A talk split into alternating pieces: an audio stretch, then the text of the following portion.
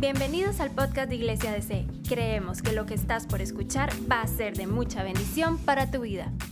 El día de ayer el pastor Randall eh, dio apertura a esta serie con el capítulo 1. Hoy vemos capítulo 2, próximo sábado capítulo 3 y el domingo hacemos unas, un cierre con el favor de Dios de las lecciones más importantes de esta carta eh, ah, dirigida al pastor, pastor Tito, ¿verdad?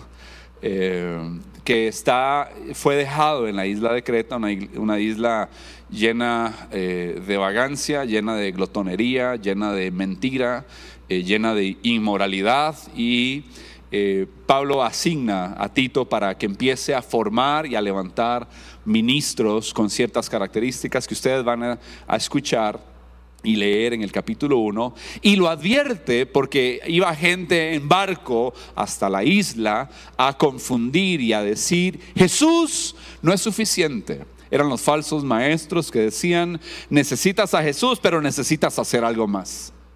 Necesitas a Jesús y necesitas, ¿verdad?, circuncidarte. Necesitas a Jesús y celebrar esta fiesta. Y eso invalidaba la obra absoluta y suprema de Cristo en el Calvario. Y él se opuso totalmente y le llamó fuerte la atención y predicó en contra de los falsos maestros. Y ese es el mensaje de ayer. Y, él cerraba el, el verso del capítulo 1, tales personas afirman que conocen a Dios, pero lo niegan con su manera de vivir. Son detestables y desobedientes, no sirven para hacer nada bueno. Qué lindo que te conozcan como eso, ¿verdad? O sea, que rajado que a uno le digan, pucha, no servís para nada. ¿Verdad? ¿Sí? Dije algo, ¿eh? ¿Cómo se quedó así? No sirves para nada. Ah, perdón, sí. Sorry. Nadie lo dice aquí. Puchis. Voy a decir puchis para que suene más. Tales personas afirman. Y hace un punto, ¿verdad? Dicen, no sirven para, para hacer nada bueno. Y empieza el capítulo 2. Y ahí es donde inicia, en cuanto a ti, y ahí es donde quiero que nosotros veamos. He titulado este sermón El carácter cristiano en acción. ¿Cuántos cristianos hay aquí? Levanta la mano, todos los que son cristianos, todos los que son cristianos, todos los que son cristianos, que aman a Jesús, quieren a Jesús en su vida. Y esta es una carta muy confrontativa y ya hace un punto de aparte y le dice, usted se va a diferenciar. Y aquí empiezan, después de hablar contra los falsos maestros, la expresión, en cuanto a ti, empieza a decir, te vas a diferenciar de entre los que están engañando. Te vas a diferenciar de entre todos ellos mientras predicas para redarguir las vidas, mientras predicas contra el pecado, mientras predicas contra la glotonería, la vagancia, la pereza, la inmoralidad, mientras predicas contra la mentira, el engaño, usted, Tito, se va a diferenciar. Y entonces empieza a mencionarnos ¿sí? deberes y hace una sección entre los deberes de los ancianos, ancianas, mujeres jóvenes, hombres jóvenes y empleados. Ahí obviamente voy a, voy a cambiar la palabra esclavo porque ya vamos a tropicalizarlo a nuestro tiempo. Quiero hacer una aclaración. Eh, algunas mujeres tal vez hoy, hoy se sientan decir los deberes de las mujeres es desproporcionado con respecto al de los hombres jóvenes, ¿verdad? Este, todo lo que voy a hablar hoy aplica para todos. Nada más tenemos que tener en mente que Pablo le está escribiendo en ese tiempo. Y lo que hacemos nosotros es sacar los principios, porque cosas sucedían ahí, en esa isla una isla pagana, una isla donde el Evangelio estaba llegando, se está estableciendo, hay que levantar pastores que tengan que tener estas cualidades, ¿verdad? Y ustedes pueden leer eso y decir, híjole, ¿qué de esto tiene el equipo pastoral de DC? Porque esto también es una llamada de atención para nosotros como equipo pastoral. ¿Cuáles de estas características? Y después empieza a decir, ahora, los hermanos de la iglesia tienen que tener estas características, deben comportarse y este debe ser el carácter de ancianos, ancianas, mujeres. Claro, y Pablo empieza a señalar porque a él le llegan informes y él empieza a escribir y eh, envía estas cosas. Ahora, verso 1. Tito, en cuanto a ti, fomenta la clase de vida, dice, fomenta la clase de vida que refleje la sana enseñanza, verso 2. Enseña a los hombres mayores. Ahí ya se está refiriendo a los hombres maduros, ¿ok? A, dice, ejercitar el control propio, a ser dignos de respeto y vivir sabiamente. Deben tener una fe sólida y estar llenos de amor y paciencia. Entonces aquí veo cuatro cosas. Cuatro cosas. Todas estas cosas va a aplicar a toda la iglesia en realidad. O sea, ninguna de estas cosas yo considero que es solo para los hombres mayores, es solo. Pero voy a, ir con el capítulo enseñándole lo que Pablo le está diciendo a Tito, que enseñe. Le está diciendo, vas a enseñar y vas a corregir esto. La primera cosa que le dice es que sean sobrios, ejerzan dominio. ¿Sí? ¿Por qué? Porque también se espera que los hombres nos comportemos de una cierta manera. Ya hay una expectativa de nosotros cómo debemos comportarnos. Ya no estamos, ya no somos niños, varones, hombres. Solo palacios aquí. Me está hablando que vivamos sin excesos ya ahí por ende te está diciendo, hey, sean moderados en el uso del alcohol. Sean moderados en el uso del vino, sean moderados en sus hábitos, sean moderados, ¿verdad? Porque ustedes ya conocen quién es el verdadero placer. Ya a la altura, o sea, ya ustedes no son unos chamacos, no son unos niños. Usted ya a esta altura, ustedes saben qué es lo que en la vida realmente provoca placer. Eso es lo que les está diciendo. A esa edad madura, ustedes ya deberían, ya cuando uno anda como Chabelo, ya uno es un roco, ya un adulto, y tiene conductas de niño y, parece que se le metió el chuki. Si, me están siguiendo, hay cosas que usted dice, ya no lucen. Los hijos le dicen a los papás, pa, eso ya no te luce. Eso es de adolescente. Anda jugando de carajillo. Conoce, yo sé que en la iglesia nosotros eso no sucede. Que ningún señor anda jugando de carajillo. Pero hay cosas que no lucen, dice la palabra. Hay cosas, ya se espera de usted que sea moderado. Hmm. Ya no es un tema de indisciplinas personales. ¿Sí? Porque todos los que conocemos, en algún momento, uno sabe que hay placeres que cuestan más de lo que cuestan. La segunda característica, dignos de respeto. ¿sí? Esta característica, ah, no, no, ¿verdad? La, una de las versiones dice serios, pero no yo estoy hablando de gente amargada. Esto es verdad, hay gente que es amargadita, que que, y si se levantan felices, buscan a ver dónde se majan para eh, llegar a su estado original. Dice, no, no, yo ando, ando feliz, no, no, yo necesito andar amargado. Yo no estoy aquí, Pablo no está refiriendo a gente amargada, aguafiestas. Ese no es el sentido, sino es el hombre que vive con un sentido de eternidad.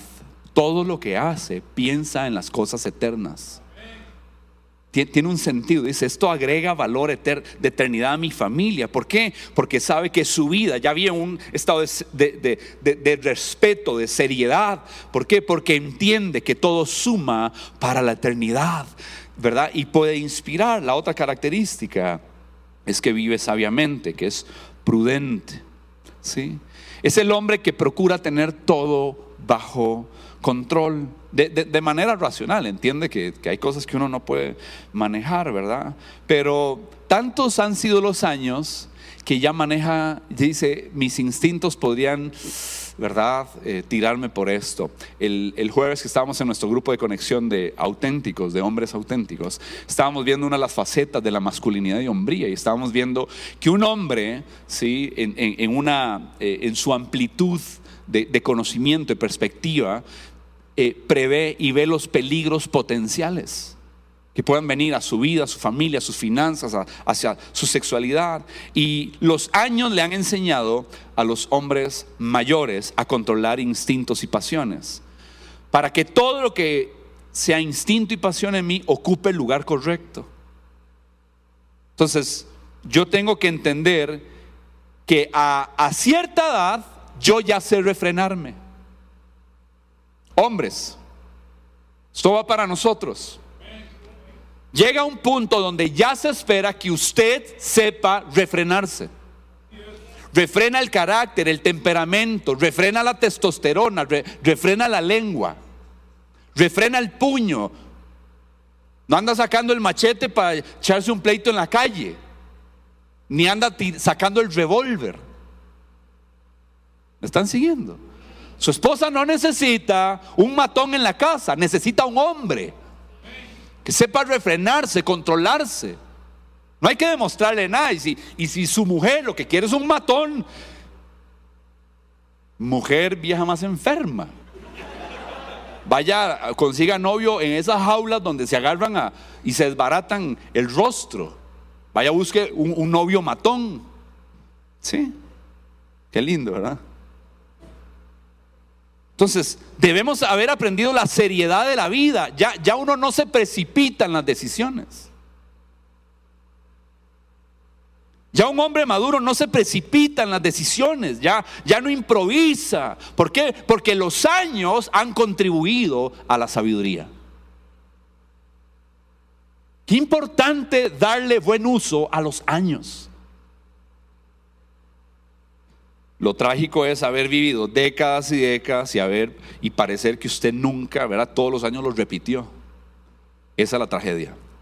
La cuarta cosa es que los hombres eh, se demanda que deben ser sanos. Hombres sanos, no mórbidos. Hay salud espiritual, hay salud emocional, hay salud mental, hay salud física. Me habla de salud, dice sanos en la fe, sanos en el amor, sanos en la firmeza. Conforme pasan los años y yo soy sano en la fe, ¿qué, es? Que yo tengo una confianza plena en Dios. Eso es lo que yo veo, es un hombre que descansa de manera completa. No importa lo que está pasando, Señor, yo confío en ti. Son tantos años y siempre he visto tu mano. Y se cierra ahí, se sienta ahí. Dice, Dios, tú permaneces fiel. Nunca me has fallado, nunca me has dejado, nunca me has desamparado. No voy a temer lo que me pueda hacer el hombre, ni voy a especular. Esta palabra no especula, esta palabra es verdadera. Y ahí ese hombre maduro se sostiene y sostiene a su familia. No especula. Tiene claridad. Es sano en su amor esto me impresiona porque el hombre maduro no enfría su amor por Dios, lo calienta. Es una pasión por Dios. Madura y madura y madura. Y ese amor no se enfría nunca. ¿Sí? El peligro es cuando usted empieza a criticar, a quejarse, empieza a hablar como la fruta esta de las mañanas, ¿verdad? Empieza a, ser quejumbroso y entonces los años, la amargura, las pruebas, parece que se llevan al amor. Y usted termina amargado, sin un amor sano. Pero un hombre maduro, Pablo le dice, Tito, dile a esos hombres, ¿sí? Que sean sanos en su amor, en su fe. Y termina diciéndoles, y sanos en la firmeza, que es que todas las pruebas lo han puesto tan sólido como el acero. Sólido. Ha sido prueba tras prueba. Y entonces, ¿qué es? Que es tanta prueba que él ya soporta más. Y soporta más. Y la gente dice, ¿cómo le hace? Y es que como un callo. ¿Cuántos han echado callos ahí? Un callillo por algún lado. En las manos, en los pies. A mí me cuadraba tocar la puerta eh, eh, en, el talón de mi mamá. Durísimo.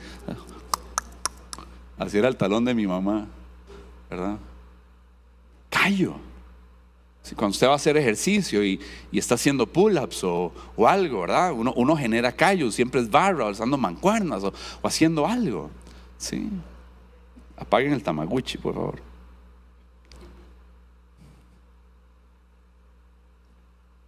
Y no importa la prueba, tienen la estructura para vencerla. Vamos con las ancianas y mujeres más jóvenes. Verso 3. Sí, todas las mujeres maduras. ¿Dónde están las mujeres maduras de la iglesia? Por lo menos hay más que hombres, ¿verdad? Ahora los hombres dejaron morir. De manera similar enseñan las mujeres mayores a vivir de una manera que honre a Dios. No deben calumniar a nadie ni emborracharse. En cambio, deberían enseñarles a los otros lo que es bueno. Esas mujeres mayores tienen que instruir a las más jóvenes a vivir sabiamente y a ser puras. No a ser puros, ¿verdad? Esa, es otra cosa, ¿verdad? A ser puras. Dice, a trabajar en su hogar, a hacer el bien y a someterse. Dígalo. Dígalo. Ah, ahí desaparecen, ¿verdad? Entonces, no deshonrarán a las agarré Entonces, no deshonrarán la palabra de Dios. Si usted tiene issues, me los manda auténticos. Ahí, ahí vamos a trabajar fuerte con esto. Qué chiva, ¿verdad? Aquí hay una exhortación a la mujer, ¿verdad? Repito, y se los dije, todos los principios aquí aplican a toda la iglesia. Todos. Aquí no, no. Si hablamos de sometimiento, la, la Biblia enseña que es un principio general. Sométanse los unos a los otros. aquí no, aquí no, yo no voy a tener un pleito aquí con, mentalidades y filosofías del mundo, ni, ni machismo, ni, ni el feminismo. ¿ok? Yo no voy a hablar de eso. Quiero hablar lo que dice la palabra y la palabra transforma. Entonces, eh, aquí hay un, obviamente, todo pasaje, cuando usted lee la Biblia, hay un carácter que es temporal. Este, y, hay otro que tiene que ver con carácter permanente, cosas que se, ¿verdad? Que, que, era de ese momento y otras cosas que se van a extender hacia nosotros. Y aquí vemos los deberes de las, de las mujeres. Dice, deben ser a esas mujeres adultas, maduras, reverentes. ¿sí? Dice, vivan de manera que honre a Dios, reverentes en su comportamiento. Cuando, cuando uno ve a esa mujer, usted va a ver un perfil de una mujer que se asemeja a alguien que ama a Dios. Que Dios está presente, que esa es una mujer consciente de la voluntad de Dios, una mujer dedicada ¿sí? a, la, a la escritura.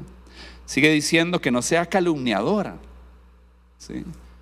Ahora, ¿qué es lo que pasa en la isla de Creta? En la isla de Creta se caracterizaba por mucha mentira, mucho engaño, mucha intriga. Y también se caracterizaba por buen, y por echarle. Había mucho consumo, había un abuso, un mal uso del vino.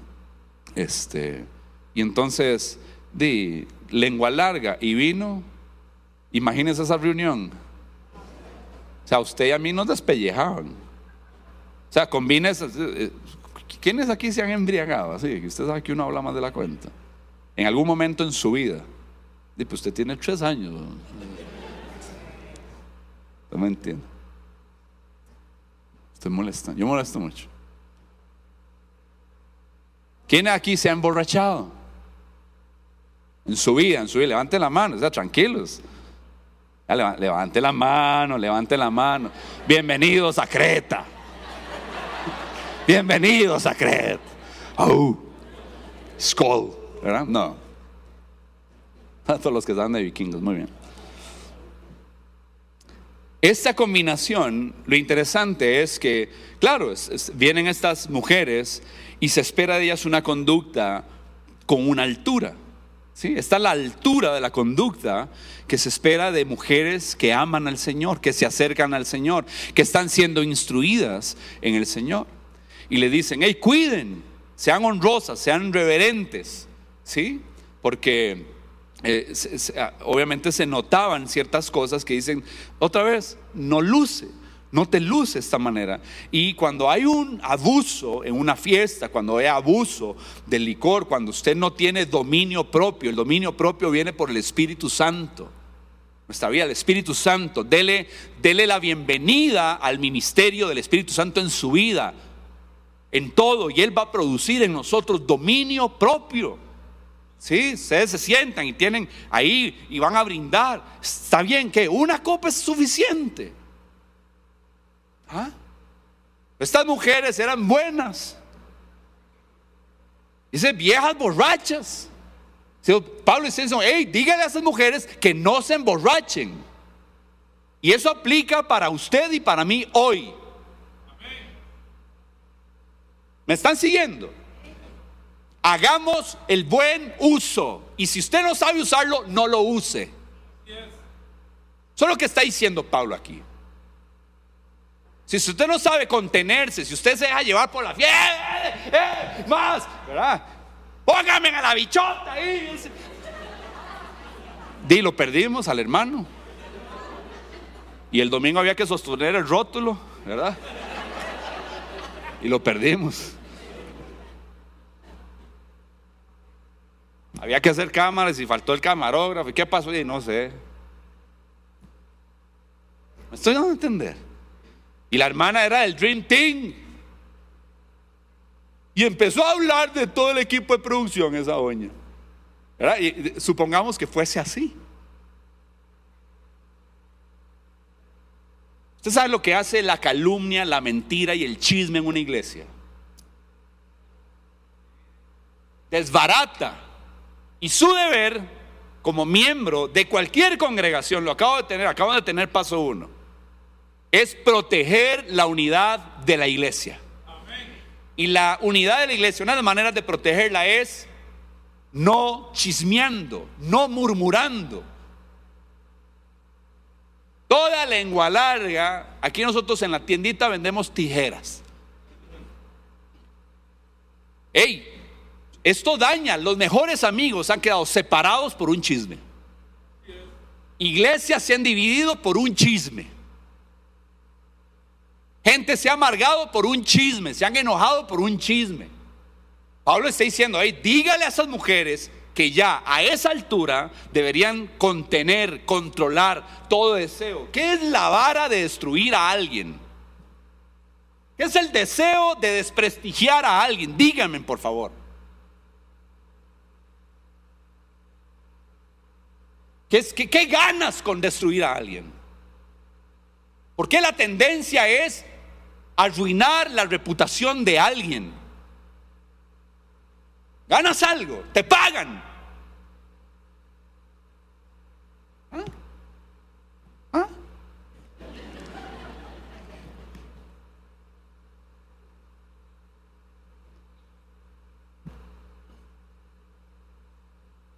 Diga el que está al lado, cuéntame historias que me hagan pensar bien de la gente.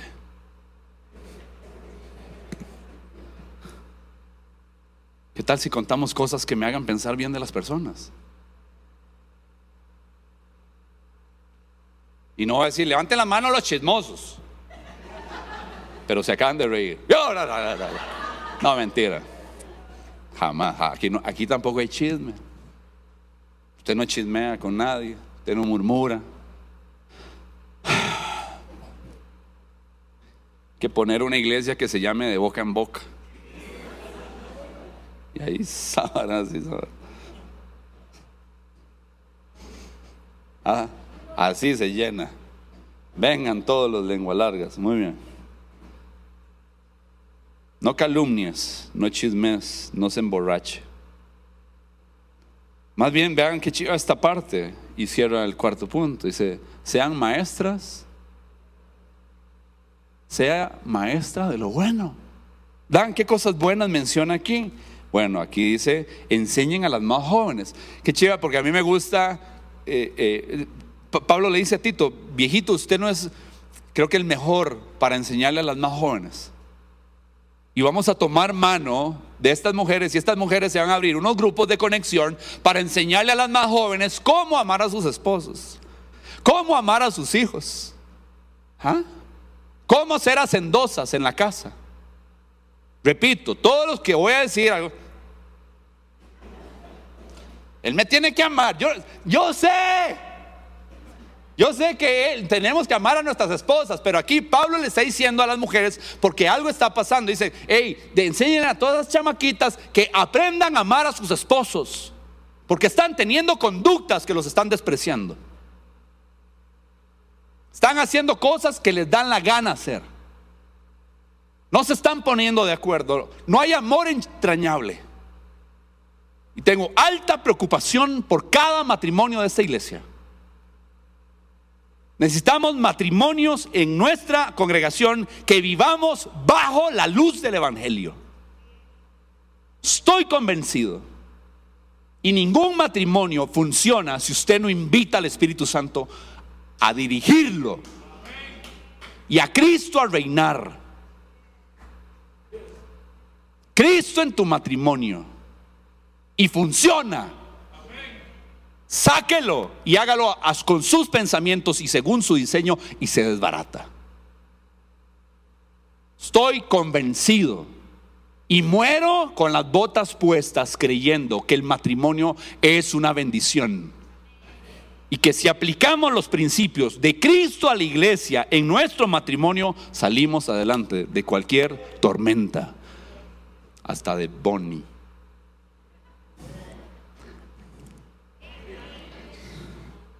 Maestras, instruyan a las más jóvenes a que amen a sus esposos, a que amen a sus hijas, que vivan de manera que sabias, que sean dueñas de sí, que sean puras y castas. Ya vimos toda una serie donde hablábamos de pureza, donde usted echa fuera toda inmoralidad de su vida, sí, toda conversación que no es, que no va, que no compete, si no es con su esposo, no es con su esposa, no tienes que tener conversaciones privadas.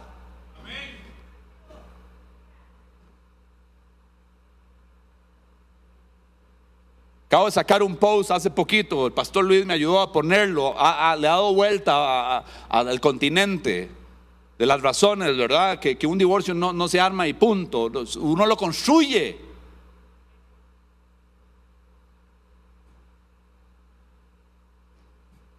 Mujeres decentes, fieles, mujeres con porte, sean mujerones aquí. Se hace mujerón que se viste, se ve, habla, se conduce, piensa, es inteligente, maneja bien sus emociones. Tenga porte, chanece, comporte, no con vulgaridad, no necesita ser una mujer vulgar.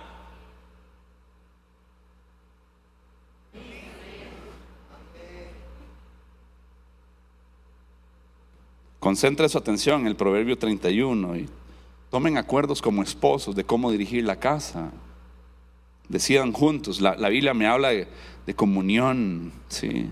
Mujeres que trabajen en su hogar, hacendosas. Repito, esto va para los dos. Nada más que tengo que hacer un énfasis por lo que el pasaje dice. Dice mujeres que hagan el bien y que sean amables. Sí. Sí. Otorgue el perdón, mujer. Otorgue el perdón, hombre, cuando se le se ha ofendido y sométase a su esposo. ¿sí? Esto no es una carga cuando su esposo vive sometido a Cristo. Si yo como hombre vivo sometido a Cristo, a mi esposa no le va a costar someterse a mí. Pues yo soy un, soy un carnal, un reverendo.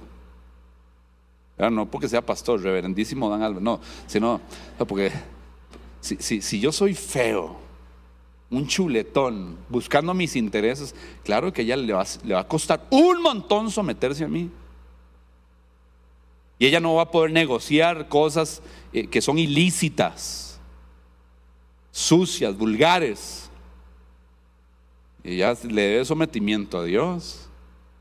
Pero va a ser muy sencillo si yo me someto a Cristo. Si me ve siendo un hombre de búsqueda de oración, de la palabra, de rectitud, que está en el hogar, no es, no es un ausentismo. Quiero hablar muchas cosas, pero no, no puedo. No puedo ahorita, pero vamos a, vamos a hacer un maratón de esta vaina de los deberes de nosotros como hijos de Dios, que no tiene que ver con superioridad, tiene que ver con roles otorgados y que si usted acepta a Dios, va a aceptar esto sin problema. Pero si usted se mete en la jupa todo lo que nos dice el humanismo, usted va a empezar a ser rebelde a la palabra del Señor. Y cosas, escúcheme, cosas no van a funcionar en su casa. Debe haber un placer de someternos mutuamente en la casa. Llegar a acuerdos, yo con mi esposo, por, amor, cómo instruimos a nuestros niños, cómo manejamos. Son acuerdos. Son acuerdos, pero hay tanta basura dentro de nosotros. Yo estoy pidiendo al Señor, ¿verdad? Que ya venga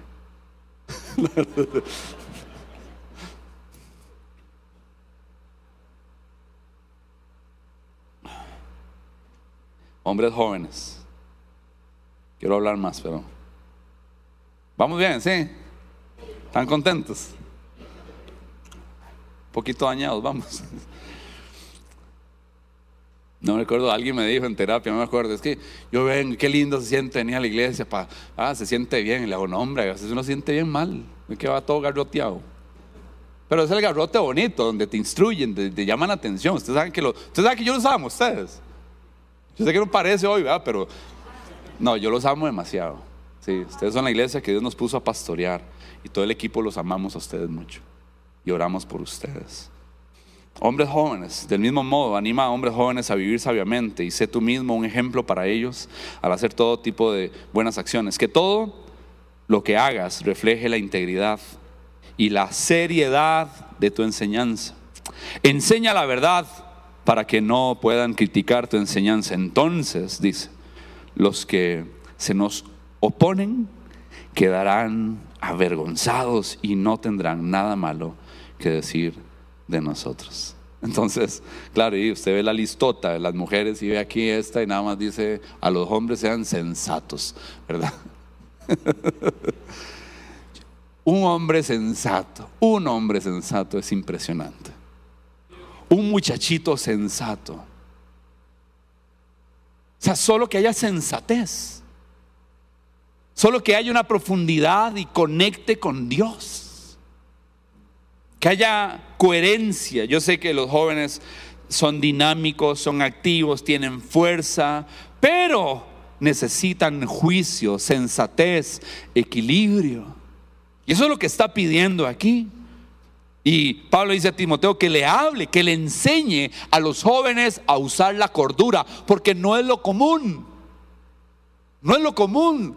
O sea, por la calle, veo a los chamacos con los pantalones por aquí, en media calle, como si tuvieran placa, como si pagaran marchamo. Y, uno les pide, eh, Tito, eh, que la vara, su madre, no sé qué. O sea, un poquito de cordura, dice, mi lugar es la acera. Pero voy como las vacas de Coronado o Heredia, como decía el viejo dicho, por media calle. Sí, sí, sí, sí. Y yo sé, tal vez haya jovencitos aquí hoy que piensan que el, que el, mundo eh, que son invencibles, que todo mundo tiene que eh, hacerles pleitesía. Pero aquí me habla de sensatez, pensamiento sensato. Eso es otra vez vivir bajo el control del Espíritu Santo. Pero muchos cristianos lamentablemente no controlan sus mentes y actúan bajo instintos, pasiones, como si fueran animales. Pero creo que Dios nos eleva en esto. Dice, anímalos. A mí me, me llama, y aquí le llamo a todo el liderazgo y todos los que son líderes de conexión y líder de grupos y al equipo pastoral. Aquí me dice, anima a los jóvenes. ¿Qué es? Póngase a su nivel. Es, yo, yo no voy a imponerle nada a los jóvenes. Yo entiendo que tengo que hablar con los jóvenes. Hay papás que no manejan bien ese liderazgo. ¿sí? Eh, eh, eh, el, el, líder, escúcheme, ah, uno debe ser interesante aquí, dice, sean ejemplo no en algo, dice, sé ejemplo en todo. Entonces Tito, sé ejemplo para los jóvenes, los ancianos, los, las ancianas, las mujeres maduras, sé en todo. Y a veces creo que perdemos, en algún momento perdemos cuando llegamos de un solo, cuando venimos de, de repente sobre algún chico, sobre algún, una persona tal vez entre sus 25, 35 y uno les dice algunas cosas, ya ustedes los ven que uno les cayó mal. Hay unos que son muy enseñables, tienen un espíritu enseñable, hay otros que se enchompipan por todo. Enchompipar eh, es enojarse, ¿verdad? Pero que Dios nos dé la, la gracia y esperamos el equipo de liderazgo de esta iglesia poder decir esto, sed imitadores de mí, así como yo soy de Cristo. Esa es mi oración, que nosotros podamos decirle a nuestros, a la gente que tenemos, decirles a ustedes, ¿qué tal si imitas esta manera en cómo estoy llevando esto, esto, esto y esto? Estoy, eso yo estoy imitando a Jesús en su manera de llevar matrimonio, estoy imitando a Cristo en su manera de tratar el tema financiero, el tema de santidad, el tema de... O sea, estoy trabajando en esto. Y cierra hablándole a los empleados. Obviamente va a usar aquí la parte, la palabra esclavos, ¿verdad? Que era lo de ese momento. Los esclavos siempre deben obedecer a sus amos y hacer todo lo posible agradarlos. No deben ser respondones ni robar, sino demostrar que son buenos y absolutamente dignos de confianza. Entonces harán que la enseñanza acerca de Dios, nuestro Salvador, ¿qué? Sea, sea atractiva. O sea, el poder que tiene un empleado el poder del empleado para traer salvación a sus jefes. Dice, entonces harán, si me comporto de esta manera, voy a provocar, ¿sí? Que Jesús sea atractivo en todos los sentidos. ¿Cuántos son empleados acá? Levanten la mano. Levante la mano, ok. Diga, yo tengo el poder. Decía Jimán. Entonces, debe, ser obediente. A mí me llama mucho la atención, ¿verdad? Porque ¿cuántos aquí se consideran que no, no tienen dificultad para obedecer? Soy obediente. ¿Ah? O, tengo broncas con la obediencia. Y si el jefe dice, se hace. Ya, period. Punto. ¿Pero por qué? Vea, venga. Yo creo que como creyentes, vean qué interesante, ¿verdad? Porque, y, si aquí hay empleadores, aquí hay jefes, eh, ustedes también, qué lindo que el Evangelio abarque hasta estas cosas de la vida cotidiana, esto es parte del carácter. ¿Cómo que yo soy cristiano, voy a iglesia, de ahí desobediente? ¿Para qué va la iglesia? Y empiezan a tirarle por desobediente. Dice complaciente. Si el jefe le gustan las cosas de esta manera, ¿qué va a hacer usted? Hacerlo de esa manera. Se hace de esa manera y punto. ¿Pero por qué? A mí no me gusta. Usted no es el jefe. Se hace de esa manera. Ya. Ya. Lo digo así, pero hoy no teníamos que venir. Yo le dije que había tormenta. Nos iba a llover. Te va a llover. Complaciente. Ahora, aquí yo no estoy hablando de cosas ilícitas. Si el jefe te pone a pecar, a mentir, a firmar cosas que no tienes que firmar, a hacer cosas ilegales, a pecar, eh, jale a un nightclub, no. Usted se para ahí. ahí. No, es que a mí me dijeron que fuera obediente.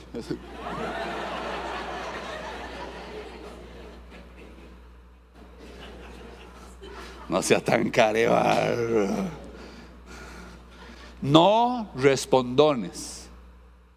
¿Cuántos tienen en, los, la boca que les, que les pesa? Que les pesa para responder. Una vez yo le respondí a mi mamá, la mandé a comer algo ahí. Yo era un chamaco así y no sé qué, y lo dije, yo, yo pensé que se lo había dejado dicho así, suavecito. La mamá tiene oído supersónico. Yo dije así. Y nada más siento que la mano elástica de mi mamá, así, me, la, me quedé viendo para allá y el cuerpo para allá. Nunca más, después de ahí solo gourmet la mandé a comer.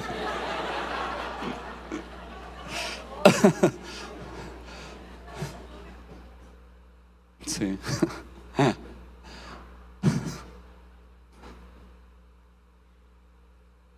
¿Qué problema ser respondón? Eso molesta. Empleados respondones. Si usted es un cristiano respondón y usted dice, ¿verdad? Y, quiere derechos y privilegios, vea, lo van a echar. Y está bueno que lo echen. ¿Cómo, pastor? Eso, qué bueno que lo echan, porque un cristiano se comporta de esta manera en el trabajo. Obediente, complaciente, no respondón, honesto, no te robas nada del trabajo, no abusas de los recursos, del tiempo, del dinero, de las grapas, de los lapiceros, de las chinches, de las hojas, de la tinta, no usa los recursos del trabajo para otra cosa que no sea el trabajo. Honestos. Y te van a contratar. Y usas bien la gasolina y los carros. No golpeas los carros del jefe. ¿Aló? Ah, gracias, Bonnie. ¿Cuántos aquí son honestos en su trabajo? Suban al equipo de alabanza ya. Ya, ya. Pues si no, yo aquí sigo y todo mundo sale. Hay que llamarlos allá afuera.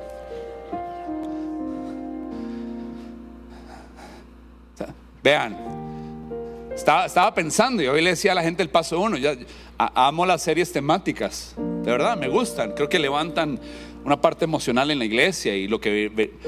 Pero hay algo que yo quiero que amemos la palabra, que amemos ir verso a ver qué enseña la Biblia, vea lo que nos está enseñando la Biblia. Yo espero que usted sea un mejor empleado esta semana.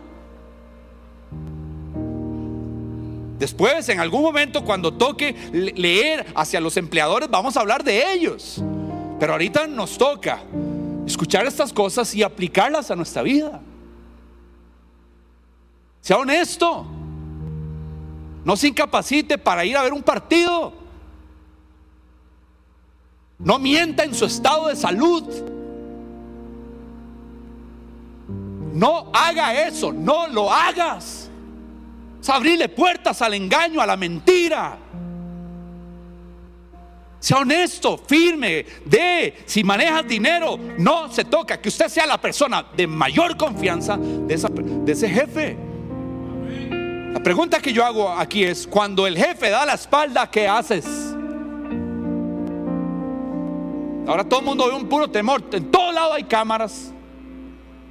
Y ya ni las cámaras las respetan. ¿Qué haces en tu trabajo? ¿Qué haces con el dinero, con el tiempo y con los recursos? Hay, empleados que se comportan, es que yo he hecho esto y me lo merezco. No pienses de esa manera. es una manera pobre de pensar, cochino. Son cochinos si pensás de esa manera. Merezco esto, entonces me doy derechos yo sin consultar con el jefe.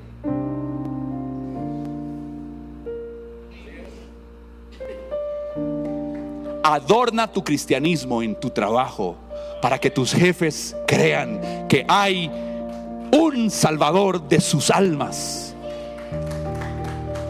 Tu testimonio en el trabajo es el evangelismo.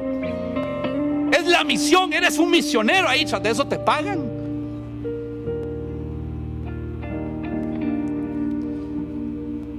De esta me voy a autocompensar.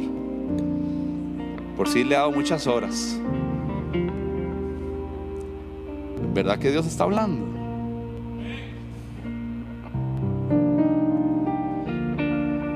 Y el pasaje termina diciendo, pues la gracia de Dios ya ha sido revelada, la cual trae salvación a todas las personas. Y se nos instruye a que nos apartemos de la vida mundana y de los placeres pecaminosos. En este mundo maligno debemos vivir. ¿Cómo se vive en el mundo maligno? Con sabiduría, justicia y devoción a Dios. Mientras anhelamos con esperanza ese día maravilloso en que se revele la gloria de nuestro gran Dios y Salvador Jesucristo. Él dio su vida para liberarnos de toda clase de pecado. Ya mencionamos todas las clases de pecado, de ancianos, ancianas, hombres jóvenes, mujeres maduras, mujeres jóvenes para limpiarnos, para hacernos su pueblo, totalmente comprometidos a hacer buenas acciones.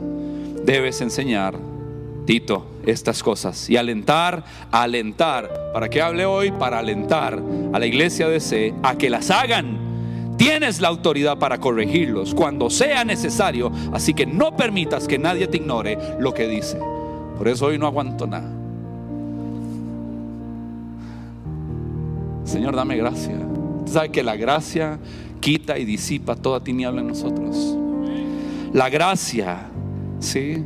Si la salvación es para todos, dice el verso 11, es porque todos somos culpables. y necesitamos gracia. La gracia guía, la gracia guía suavemente, la gracia te lleva fuera de la confusión, la gracia nunca te va a alborotar, la gracia nunca te violenta, la gracia no te hace un irreverente ni un insubordinado, la gracia no te lleva a chismear, la gracia no te lleva a ser respondón, no te lleva a robar, no te lleva a la venganza, la gracia te consuela, te, te consuela, te guía, te exhorta, te dirige, te convence de pecado, te recompensa, te refrena. La gracia nos enseña que podemos vivir vidas consagradas y diferentes. Sí, pónganse sobre sus pies. Yo quiero que cantemos algo. Gracias por escucharnos. No olvides compartir este mensaje. Para más contenido e información sobre Iglesia DC, puedes visitar nuestro sitio web iglesiadc.com.